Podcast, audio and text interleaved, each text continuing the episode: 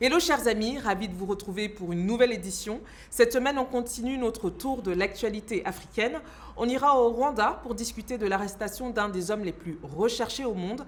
On passera également par la Tanzanie pour évoquer les méthodes très spéciales du président pour combattre le coronavirus. Je vous assure, ça vaut le détour. Sans oublier de faire un arrêt au Togo et en Afrique du Sud, où une candidate au concours de Miss s'est retrouvée au cœur d'un scandale à caractère raciste. Mais avant de rentrer dans le vif du sujet, j'avais envie de m'adresser à vous. Lors de l'émission de la semaine dernière, un sujet a particulièrement retenu votre attention, le cas de la jeune Brenda Bia, fille du couple présidentiel camerounais. Vos réactions ont été nombreuses et d'ailleurs pas que les vôtres, puisque certains médias s'en sont emparés, évoquant sans aucune preuve bien sûr une supposée colère de la première dame du Cameroun. Ce titre m'a fait rire et vraiment je pense qu'il n'y avait pas à prendre quoi que ce soit au sérieux là-dedans. Ce qui m'a moins fait rire par contre, ce sont les messages que j'ai reçus de certains d'entre vous des messages dans lesquels vous disiez craindre pour ma sécurité, me demandant de faire attention quant aux personnalités politiques africaines que j'évoque dans cette émission. Je comprends vos craintes. Croyez-moi, je les comprends même très bien. Toutefois, je suis attristée de voir à quel point nous avons tous et toutes intériorisé la censure. À quel moment donner son point de vue de manière respectueuse, bien sûr, est devenu une activité aussi risquée? Sommes-nous toujours en République ou dans un épisode tropicalisé d'Harry Potter où le pire nous attend si on prononce certains noms en public? Filius, autant que vous l'appeliez ainsi, il va essayer de vous tuer de toute façon. Dire ouvertement je ne suis pas d'accord est-il devenu un crime ou une raison valable de recevoir des menaces de perdre un marché, de perdre son emploi ou même de perdre sa liberté? Hasard ou non, alors que j'étais en train de réfléchir à tout ça, une vidéo est apparue sur la toile. La scène se passe dans le sud du Cameroun, tiens donc, où un sous-préfet est venu faire une remise de dons, comprenant des seaux en plastique, à un chef de village, le tout au nom du président camerounais. Je vous invite à regarder et surtout à écouter ce qui est dit. Euh, je remercie euh, le chef de l'État parce qu'il a fait un grand travail pour nous tous. Mais moi, je suis au fond, au fin fond de ce pays je suis à la limite de Ebolva et Kribi. Pour ça, euh, ça, ça ne m'intéresse pas. Il me faut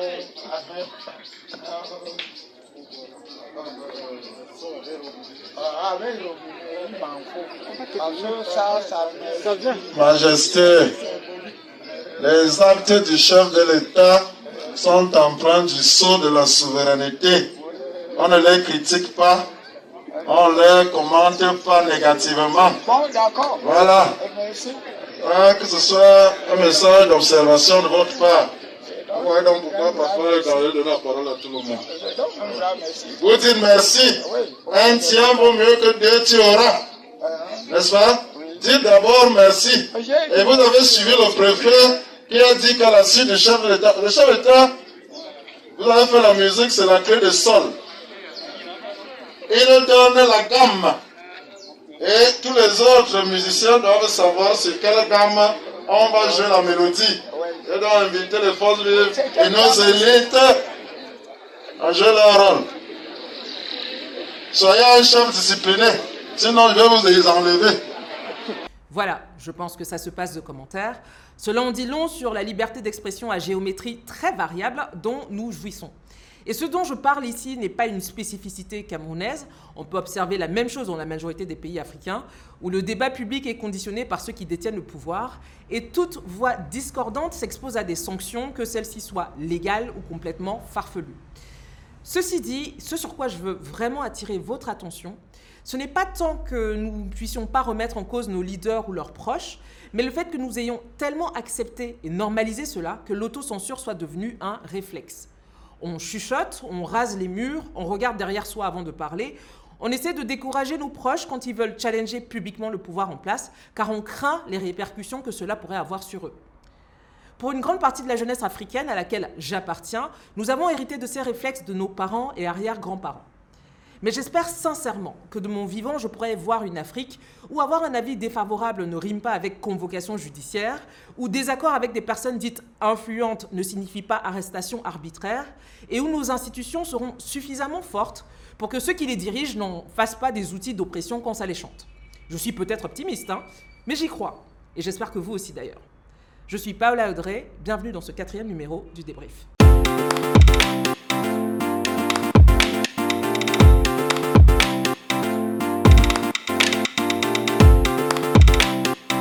9 août 2019 se tenait la 61e édition du concours Miss Afrique du Sud dans la ville de Pretoria. À l'issue de cet événement, c'est la ravissante Zozibini Tunzi qui a remporté la couronne et la suite, on la connaît. La jeune femme de 26 ans a été également élue plus belle femme du monde lors du concours Miss Univers et sa victoire a été largement médiatisée. Dans son pays d'origine, son parcours fait rêver des milliers de jeunes femmes qui ont décidé de se présenter elles aussi au concours Miss Afrique du Sud cette année. Pour l'édition 2020, le comité d'organisation a demandé aux candidates de postuler via les réseaux sociaux avec le hashtag MissSA 2020. Les vidéos de candidature se multiplient sur la toile sud-africaine depuis et une jeune femme en particulier a attiré l'attention. Il s'agit de Bianca Scumbi, un mannequin âgé de 21 ans. La jolie blonde a très rapidement séduit les internautes, certains la voyant déjà comme la potentielle finaliste du concours. Malheureusement pour Bianca, elle a oublié une règle fondamentale, Internet n'oublie jamais rien. Le mercredi 20 mai au matin, d'anciens tweets très compromettants de la jeune femme ont commencé à circuler sur les réseaux sociaux. Datant de 2013 à 2014, on peut y lire des propos pour le moins désobligeants à l'égard des femmes, qu'elles soient traitées de grosses, de laides ou encore de femmes légères. Mais un tweet en particulier a déchaîné la colère des internautes, c'est celui-ci, dans lequel on voit une photo d'un jeune homme noir suivi de la mention ⁇ Il est tellement noir qu'on a dû changer le fond de la photo en blanc ⁇ Dans une Afrique du Sud où la question raciale reste encore très sensible, ces posts ont fait l'effet d'une bombe. Des milliers de messages appelant au retrait de la candidature de Bianca Scumbi ont été postés via le hashtag Bianca must fall, Bianca doit tomber. Malgré ses excuses un peu maladroites dans lesquelles elle affirme avoir posté ses tweets alors qu'elle n'était qu'une adolescente, l'opinion publique et les médias n'ont rien voulu entendre. Résultat des courses, 48 heures plus tard, l'équipe de la jeune femme a annoncé qu'elle renonçait à participer au concours cette année. Alors, pour moi, cette affaire soulève quelques questions.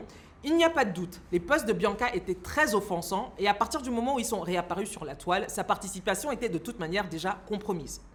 Du coup, elle ou son équipe aurait dû penser à nettoyer ses réseaux sociaux avant de postuler. J'espère que ce fiasco servira de leçon à d'autres personnalités publiques africaines. Mais d'autre part, Bianca a posté ses tweets alors qu'elle avait entre 13 et 14 ans. Soyons honnêtes. Peut-on attendre une grande maturité sur les questions de sexisme ou de racisme de la part d'une adolescente de 13 ans? Je ne dis pas que l'âge est une excuse, mais il est quand même important de contextualiser avant de condamner. De manière plus générale, la question que je souhaite vous poser à vous, c'est est-ce que vous pensez qu'avec Internet, on a encore le droit à l'erreur et à l'oubli? Est-ce qu'on a le droit de changer, d'évoluer et de ne plus penser ce qu'on pensait il y a 5 ou 10 ans? Ou est-ce qu'on est condamné à devoir perpétuellement payer pour une blague de mauvaise goût postée il y a une décennie sur Facebook? Qu'est-ce que vous en pensez? J'attends vos avis éclairés en commentaire. Cette semaine, l'une des infos africaines les plus importantes nous vient de Paris. Et non, je ne parle pas de la supposée fin du franc CFA en Afrique de l'Ouest. Comme le président de la République avait pu euh, le souligner, euh, cette fin euh, symbolique devait s'inscrire dans, dans un renouvellement de la relation entre la France et les pays africains. Ça reste à voir. En tout cas, ce n'est donc pas le sujet du jour. On va plutôt parler de l'arrestation de Félicien Kabouga. Son nom ne vous dit peut-être rien et pourtant il était un des hommes les plus recherchés de la planète depuis une vingtaine d'années. On va faire un petit retour en arrière. Vous le savez, au Rwanda d'avril à juillet 1994, plus d'un million de personnes ont été exterminées en 100 jours seulement, et ce pour la seule et unique raison qu'elles étaient Tutsis. Ces exactions seront largement mises en place par les élites extrémistes Hutus qui ne souhaitaient pas partager le pouvoir avec les Tutsis. D'ailleurs, des Hutus considérés par ces extrémistes comme trop favorables aux Tutsis ont été également assassinés. Ce qui fait la singularité de ce génocide, c'est qu'il a été réalisé largement par des civils et qui auraient pu être vos voisins vos collègues de travail, avec des armes à feu, mais surtout des instruments du quotidien, c'est-à-dire couteaux, gourdins, machettes. Les machettes, justement. Pour comprendre comment ces élites extrémistes ont pu armer des civils, il faut s'intéresser à l'approvisionnement en machettes. Au début des années 90, Félicien Kabuga est l'un des hommes d'affaires les plus influents et les plus riches du Rwanda. Il a fait des investissements dans plusieurs secteurs. Il est propriétaire de 350 hectares de plantations de thé et il détient le premier centre commercial du pays.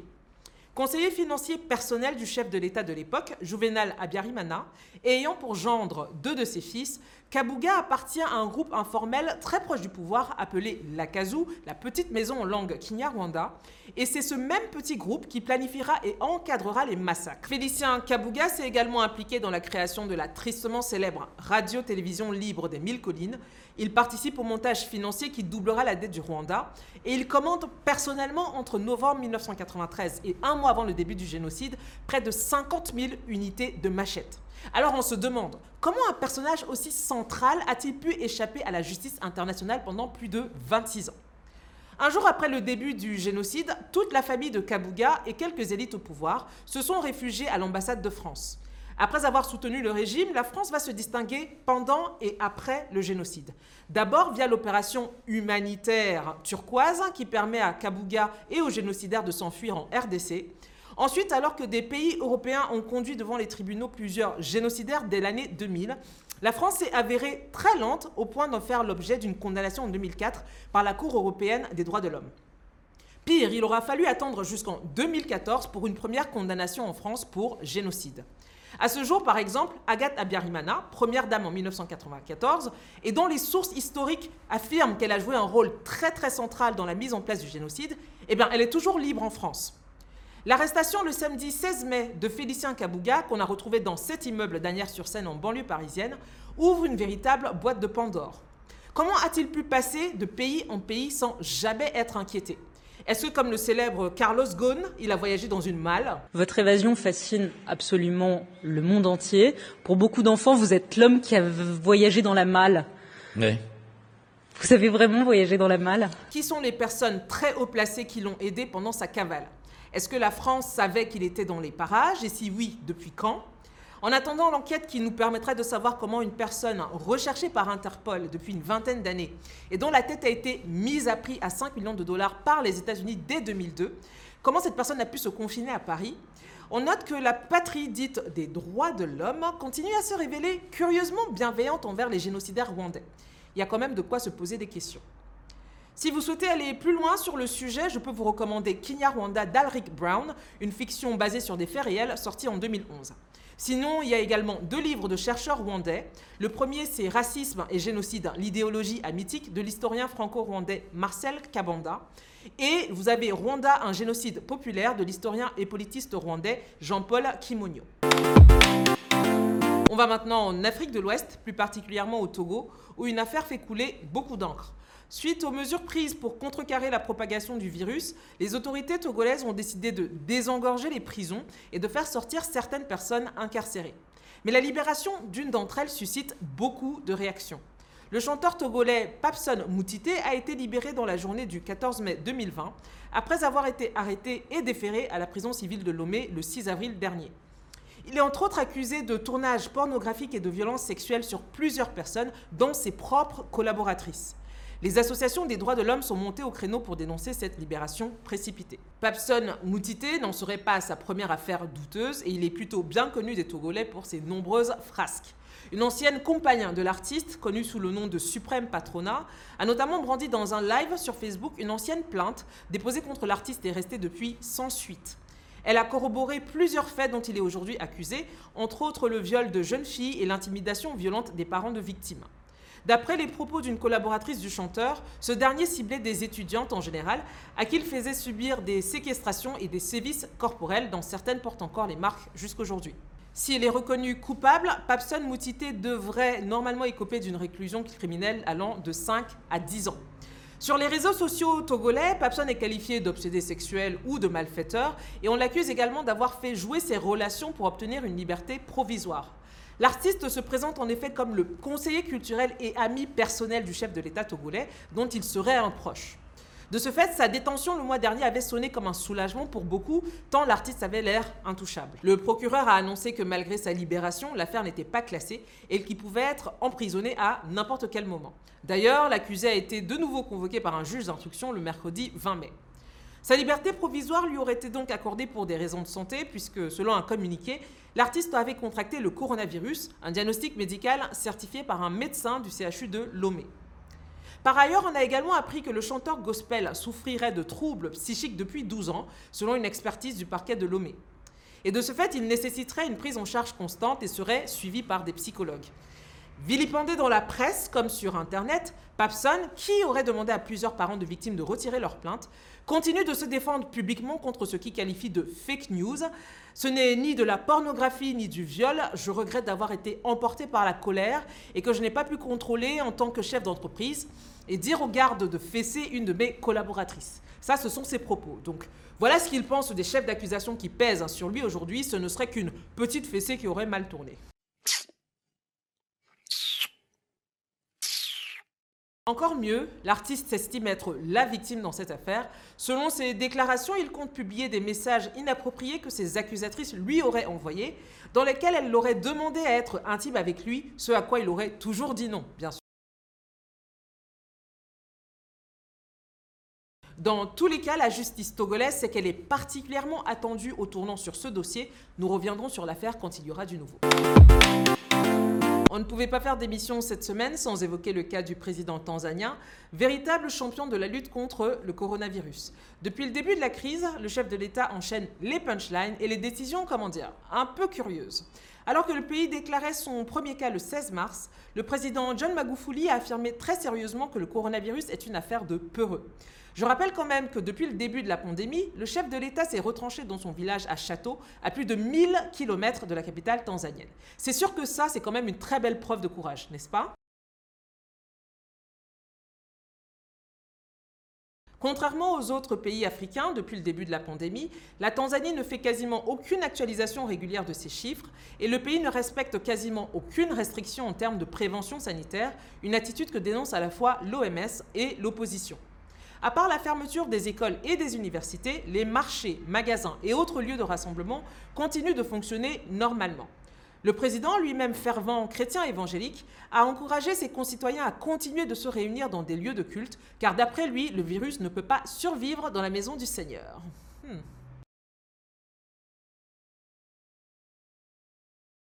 Englué dans une véritable théorie du complot, le chef de l'État tanzanien semble persuadé que le coronavirus aurait été conçu de toutes pièces et que les masques seraient infectés, tout comme les kits de test. Le président a remis en cause les chiffres des cas positifs dans le pays et la véracité des tests de Covid-19 qui seraient, selon lui, trafiqués. Et attention à vous si vous n'êtes pas du même avis que lui. Hein. Des députés de l'opposition tanzanienne ont vu leur salaire suspendu pour avoir critiqué la gestion de la crise par le pouvoir en place. Et si vous croyez que cela s'arrête à la sphère politique, détrompez-vous. Selon la BBC, le comédien et star de télé-réalité Idris Sultan a été arrêté cette semaine pour cyberharcèlement à l'encontre du président tanzanien. Incroyable.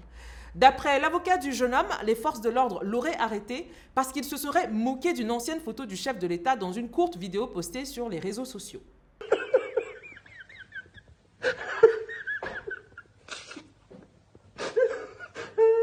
Vous le voyez donc, en Tanzanie, il vaut mieux faire attention à ce que vous dites ou aux commentaires que vous faites sur les déclarations du président.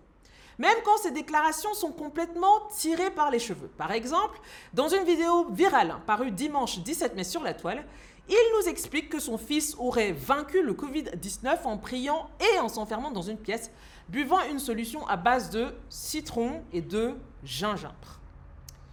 Bon, pour le président, les prières peuvent vaincre ce virus satanique. Son discours a été délivré à l'église évangélique luthérienne de sa ville d'origine, où il a demandé aux Tanzaniens de continuer à vivre normalement, que le virus se répandrait certes, mais qu'il disparaîtrait à la longue. Il a également ajouté qu'on devrait tous faire comme son fils, c'est-à-dire prier et boire du citron avec du gingembre. Formidable. La Tanzanie ouvrira donc euh, ses frontières aux touristes dès le 27 mai. Donc si vous souhaitez partir, vous la coulez douce à Zanzibar, pourquoi pas? Pensez juste à prendre des masques, des gants, du gel et une fois sur place, ne commentez surtout pas l'actualité politique du pays. Bon voyage le débrief de cette semaine, c'est terminé. Merci de m'avoir suivi. N'hésitez pas à liker ou à partager cette vidéo si vous avez apprécié. Vous pouvez également nous envoyer des infos ou des news hein, si vous souhaitez les voir dans l'émission. Il faut nous écrire à l'adresse contact@panel.com. Si vous souhaitez plus d'informations ou de recommandations, vous pouvez vous abonner gratuitement à ma newsletter sur africa-digest.com. Vous pouvez également me rejoindre sur les réseaux sociaux, sur Twitter et Instagram notamment, en tapant Paola. D'ici là, je vous dis à très bientôt. On se voit au prochain numéro.